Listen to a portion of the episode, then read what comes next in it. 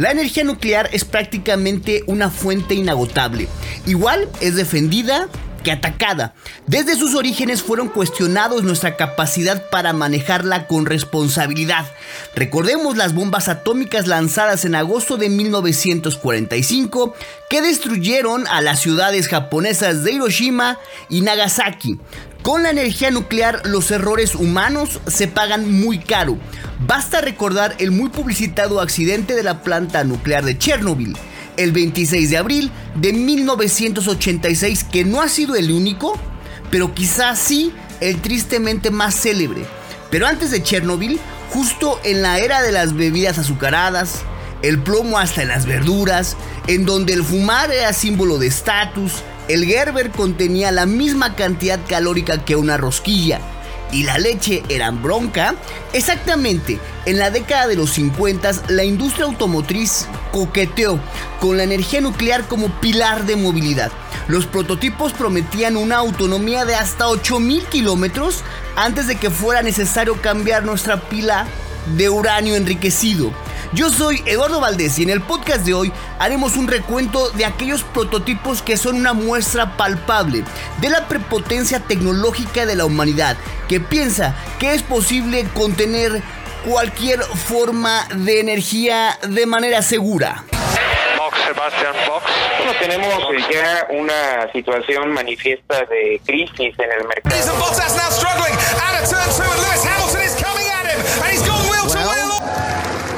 What do you think?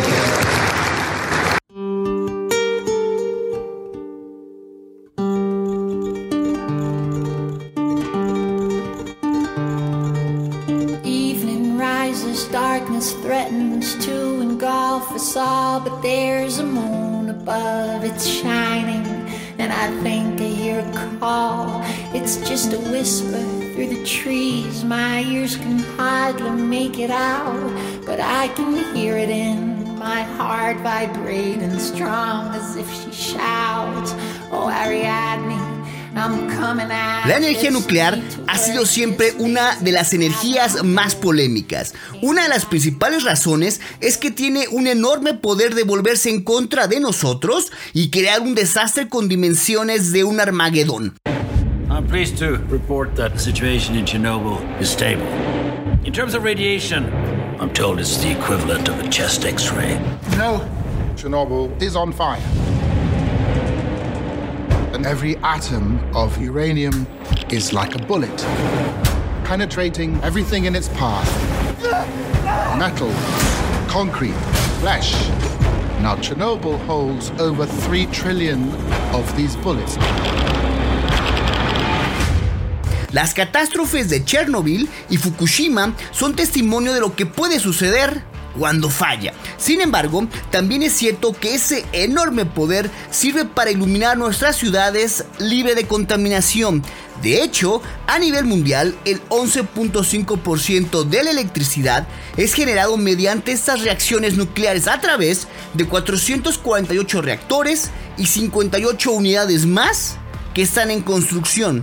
Aparentemente, se ha aprendido mucho acerca de su manejo. Algunas voces aseguran que Chernobyl dejó grandes aprendizajes acerca de cómo evitar al máximo una tragedia de estas dimensiones. Sin embargo, antes de este suceso, la industria automotriz quiso poner en cada hogar un mini reactor nuclear.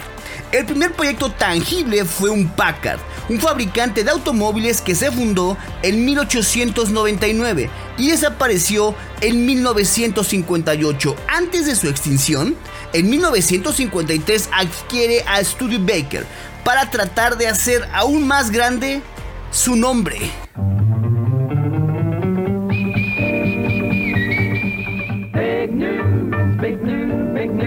Big. Craftsmanship with a flair. Standout car in the low price field, the only car in the low price field that's really, really new. Studebaker, Studebaker, big new, big new Studebaker. Big new, big new Studebaker. Durante la recta final de su existencia, fueron más osados que nunca. Necesitaban llamar la atención de los compradores y durante el Salón del Automóvil de Ginebra en 1958 presentaron el Studebaker Packard Astral, un vehículo que tenía una rueda central sobre la cual podía moverse utilizando una estabilización mediante giroscopios. Y si ya de por sí esta mecánica era radical, le agregaron un elemento más. En el interior se encontraba un motor que recurría a la energía nuclear para producir la electricidad necesaria para moverse. Studebaker Packard también afirmaba disponer de algún tipo de escudo de energía como modo de protección y que podía moverse incluso sobre el agua. Afortunada o desafortunadamente, ese vehículo ultra futurista quedó en la fase de concepto.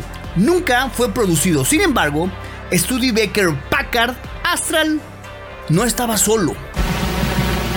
Here they come, the new Ford trucks for 54, featuring triple economy. Now, new savings in the three most important areas. One, in new power. Now, low friction engines in every model. Two, in new controls to cut driver fatigue. Three, in new payload capacities. Now, bigger than ever. Ford's expanded new line of trucks now includes new factory built tandem axle big jobs. Ford en 1958 también apostó a la energía nuclear con un extraño vehículo llamado The Nucleon, el cual, de acuerdo con la compañía, sería capaz de recorrer 8.000 kilómetros entre cada recarga de uranio, para lo que la compañía se había imaginado unas estaciones de servicio que sustituirían a las actuales y que en lugar de vender los derivados del petróleo, venderían material nuclear. De Nucleon contaba con un mini reactor nuclear de uranio en la parte posterior de un igualmente poco peculiar vehículo. Ford jamás llevó a The Nucleon más allá de la fase de prototipo y hoy descansa tranquilo y seguro en el Museo de Detroit.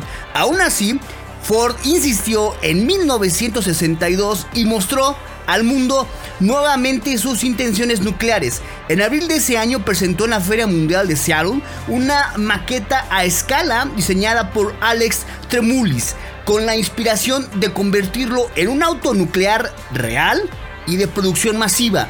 Esta maqueta en cuanto a diseño lucía realmente espectacular, aún y cuando tuviera seis ruedas, sin embargo, ni siquiera llegó a la fase de ser construido a tamaño real. Uh, this is heavy duty, Doc. This is great. Uh, does it run like on, on regular unleaded gasoline? Unfortunately, no. It requires something with a little more kick. Plutonium!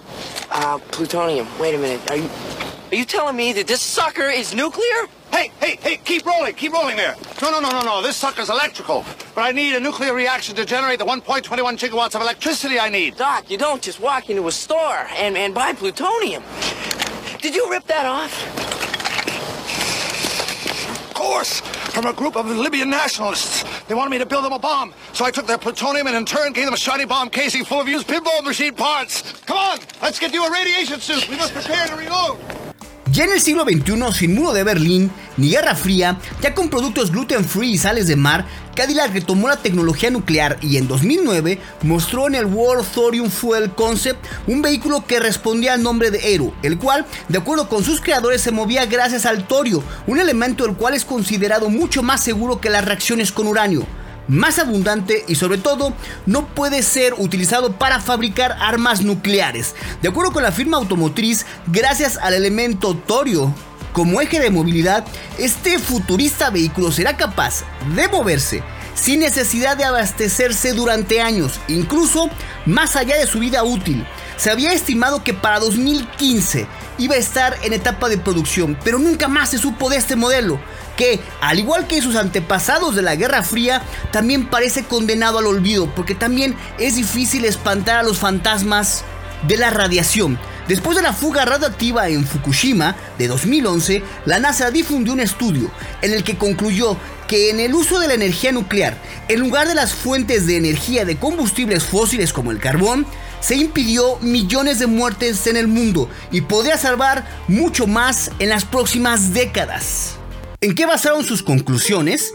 Al estimar cuántas muertes se habrían causado con el esquema de combustibles fósiles, en lugar de la generación nuclear desde 1971 y hasta el año 2009, indicaron que con el uso de la energía nuclear en ese tiempo causó alrededor de 5.000 muertes, entre otras, derivadas del cáncer relacionado por la radioactividad o accidentes laborales contra un número incuantificable de víctimas relacionadas con la contaminación derivada del carbono. Yo soy Eduardo Valdés, quien les agradece que nos hayan acompañado al podcast de Punto Neutro, en donde reprodujimos las voces del mundo automotriz. Hasta pronto.